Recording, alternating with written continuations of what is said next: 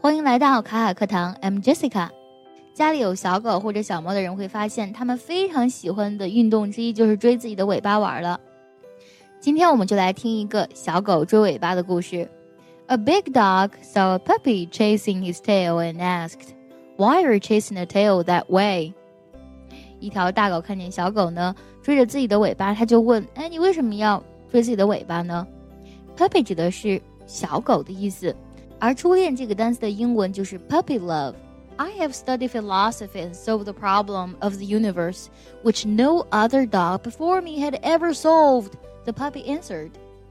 小狗看似虽小，但却呢已经研究了哲学。Philosophy 指的是哲学的意思，并且呢已经解决了整个宇宙的问题了。I have found out the best thing for a dog in life is happiness. 对于一条狗来讲呢，生活中最美好的事情就是快乐了。And that my happiness is in my tail，而我的快乐就在我的尾巴上。That is why I'm chasing it. And when I catch it, I will reach happiness. 当我抓到尾巴的时候，我就找到快乐了。嗯，听起来非常有道理。那我们听一下这条大狗是怎么说的。Son, the dog said. In my young days, I was also interested in the questions of the universe. I also thought that the happiness is in the tail, and in the beginning, I was also chasing it.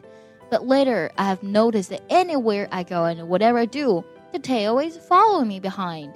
And then I understood that I don't need to chase it. 看来姜还是老的辣。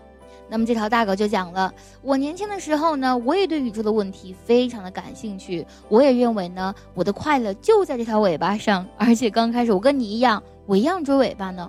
但是后来我发现了，不管我走哪儿，做什么，我的尾巴一直跟在我后面呀。所以后来我就明白了，我根本就不需要追它。所以问题来了，我们到底需不需要寻找快乐呢？